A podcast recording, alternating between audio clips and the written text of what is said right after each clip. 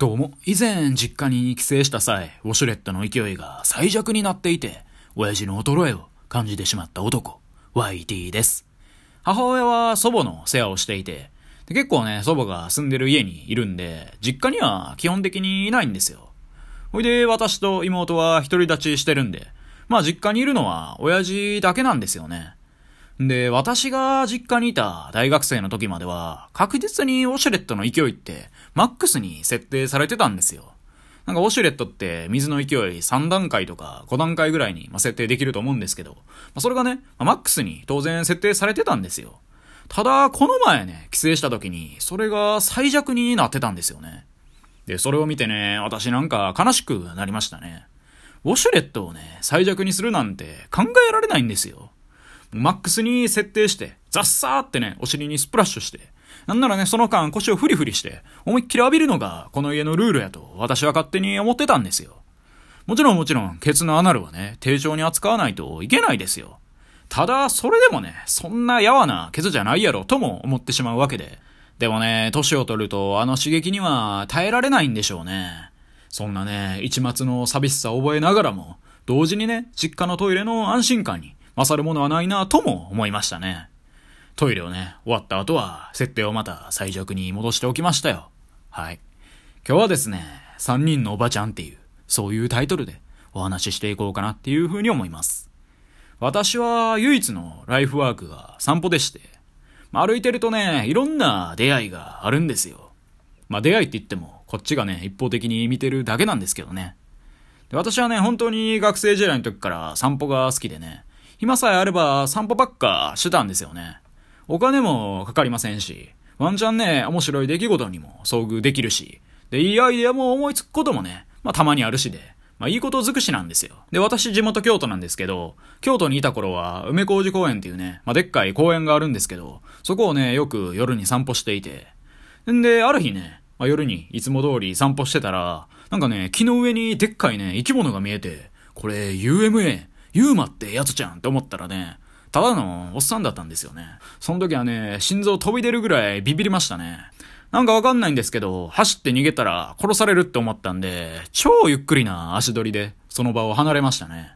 まあ、熊相手ならね、この戦略って有効だと思うんですけど、まあ、あいつらね、なんか走ってる生き物見たら追いかけるって習性があるらしいんで、ただ人間相手にこれ効果あったのか全然わかんないですけどね。ていうかね、なんなら私の方が足速いはずなんで、絶対走った方が良かったですよね。他にもね、まあ、今でこそ梅小路公園って鉄道博物館っていうね、鉄オタの方が喜びそうな施設があるんですけど、私が小中学生ぐらいの時までは、まあ、そこはね、結構でかいアスレチックだったんですよね。でね、そのアスレチックでは夜な夜な野外でのプレイを勤しんでいるカップルがね、いらっしゃったんで、まあ、夜にね、友人とよく行って、家帰ってやれよってね、叫んで、ダッシュで逃げるっていう、そういう嫌がらせをね、してましたね。まあ、単にね、羨ましかったんでしょうね。まあ、若気の至りということで、お互いに。冬場でもね、そういう人ら結構ね、いはったんで、まあ、二人の愛はね、寒さに負けなかったんでしょうね。他にもね、私の地元には、立ちションしてるおっさんがいたり、包丁をね、持ち歩いているちょっと危ないおじさんがいたり、冬場に上裸で自分の体にね、水で濡らしたタオルをペチペチやってるおじさんがいたりとか、まあいろいろね、面白いものが見れたんですよ。で、以前、帰省した際もね、夕方ぐらいに散歩してて、で、面白いもん見れへんかなって思ったんですけど、全然人いなかったですね。私の家の近くにある公園ではね、私が、まあ、かつて、ちびっこだった頃は、遊んでるね、子供たちがいっぱいいたんですけど、私がね、散歩してる時は誰もいなかったですね。これが少子化か、と思わずにはいられなかったですね。今時のちびっこってね、何してるんですかね？学校終わった後。家でネットフリックスでアニメでも見てるんですかね？まあそれでもね、全然いいんですけど、結局ね、青春はいつだって外にしか転がってないぞっていうのはね、伝えたいですよね。ってね、お前何目線やねんって感じですね。はい。ほいでまあそんな感じで週にね、3回以上は今でも散歩する私なんですけど、やっぱりね、なんか関西の方が変な人多い気がするんですよね。まあ東京とか神奈川にも住んでた時期あるんですけど、まあそんなにね、変な人見たことなくて、まあこれはやっぱり地域差があるんですかね。大阪と京都。まあどっちもね、その県内のものすごい限られた範囲内しか散歩してないんですけど、まあ、めっちゃね、なんか変な人に遭遇することが多いんですよね。まあどこにでもいるんでしょうけどね。最近だとね、大阪でしか散歩はしてないんですけど、なんかね、ドーベルマン3匹に自分のチャリをね、引かせて、で、車道をね、思いっきり走ってる OL 風の女性とか、もう尋常じゃない速度で駆け抜けていく、短パンにセーターを着た、服装がアンバランスな少年とかね、まあ、なんか変な人多いんですよね。かと思えばね、手を繋いでいる80歳以上ぐらいのおじいちゃんおばあちゃんがいて、なんかほっこりするみたいな。ただね、よくよく見てみると、二人ともなんか手袋つけていて、まあ、よくわからんディスタンスを保っていたりとか。で、極めつけはね、こんな不思議なことがあったんですよね。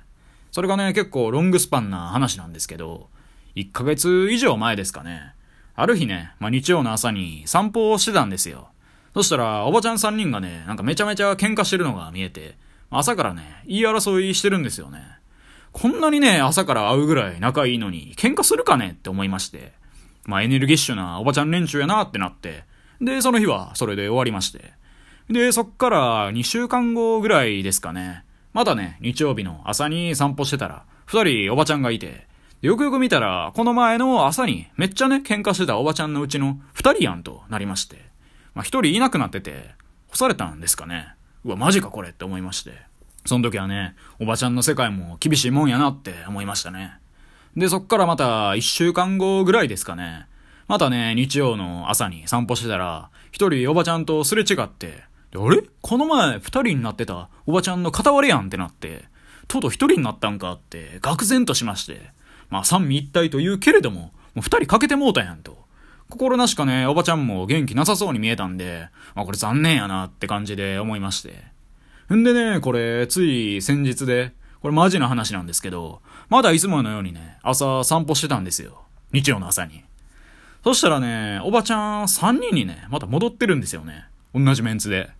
でね、またなんか揉めてたっていうね、そんなちょっと不思議な話でした。